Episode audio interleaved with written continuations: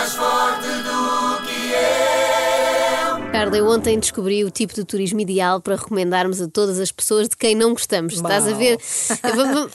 Vou, vou pedir aos ouvintes que imaginem aquele tipo muito irritante que está sempre a chateá-lo no escritório. Há sempre um, há sempre um. Ah. Recomendo-lhe as viagens organizadas pelo Bruno Gonçalves. O Bruno Gonçalves, fotógrafo em part-time, aqui há uns tempos decidiu ir até aos Estados Unidos acompanhar tempestades.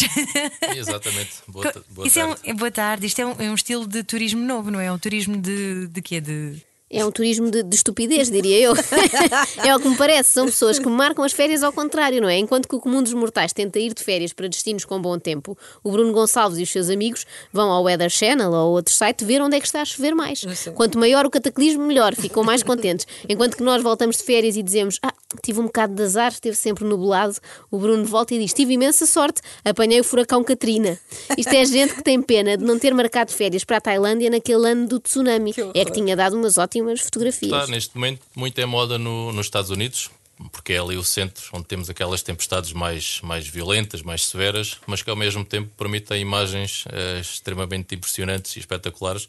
Imagens extremamente impressionantes. Imagino. Bem, se fraturarmos o perónio, o raio-x também é uma imagem extremamente impressionante, mas pronto, não é preciso irmos tirar fotografias a dilúvios arriscando a nossa vida, ou arriscando apenas a tal eh, fratura no perónio. Bom, é que não são imagens assim tão bonitas. Eu sei que tu gostas, Carlos, não é? Estavas-me a dizer há pouco que achas essas imagens de tempestades espetaculares. Eu acho. Mas eu acho que não é por acaso que existe aquela expressão popular do feio como a noite dos trovões.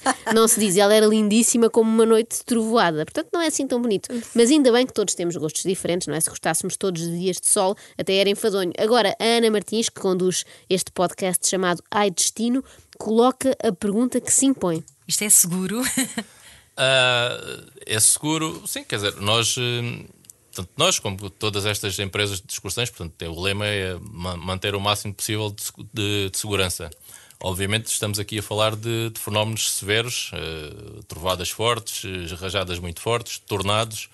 Houve uma certa hesitação na Houve, não resposta, houve? não, foi? Também- é isso que me preocupa. notei. Ele diz o máximo possível de segurança. é o máximo possível eh, para quem está no meio de um tornado. A qualquer momento podemos ver casas e vacas a voar. Portanto, é- isto não, não para. Portanto, é uma, uma atividade muito dinâmica e estamos sempre ali num, num corre-corre de, de atividade. Ah, eu acredito que seja um corre-corre. Também eu. Sobretudo quando alguém avisa que o tornado se está a aproximar rapidamente. E olha, é um tipo de atividade que não se pode rejeitar, não é? Não é como estar num resort e vir um instrutor de zumba perguntar se queremos dançar. Aqui não há hipótese de dizer, não, obrigada, prefiro ficar aqui na ronha de papo para o ar. Mas não são assim tão raros os turistas que andam atrás das tempestades. Para além disso, encontramos sempre também outras dezenas de caçadores a fazer o mesmo que nós. Portanto, já há pessoas que se conhecem de anos para anos. Portanto, há também ali já uma, uma amizade, digamos assim, pessoas como várias pessoas conhecidas de- do meio. Portanto, acabamos sempre por eh, compartilhar ali também algumas, algumas ideias e, e ter ali algumas conversas interessantes. Que conversas terão estes caçadores de tempestades? Deve haver uns veteranos lá pelo meio, não é? Que contam histórias antigas, tipo, eu ainda sou do tempo do furacão Carla, em 1961, no Texas. Bons velhos tempos, tenho imagens lindas dos destroços. Não sei se sabias que havia um Não furacão Carla ideia, e, pelos vistos, foi terrível.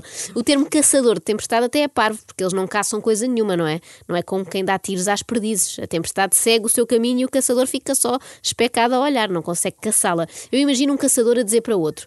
Lembras-te quando estivemos juntos no furacão Irma? Nós e a tua prima? Que divertido que foi. Pena nunca mais terem encontrado a tua prima. Acorde com a Joana, a Ana e a Carla. Às três da manhã. Na Renascença.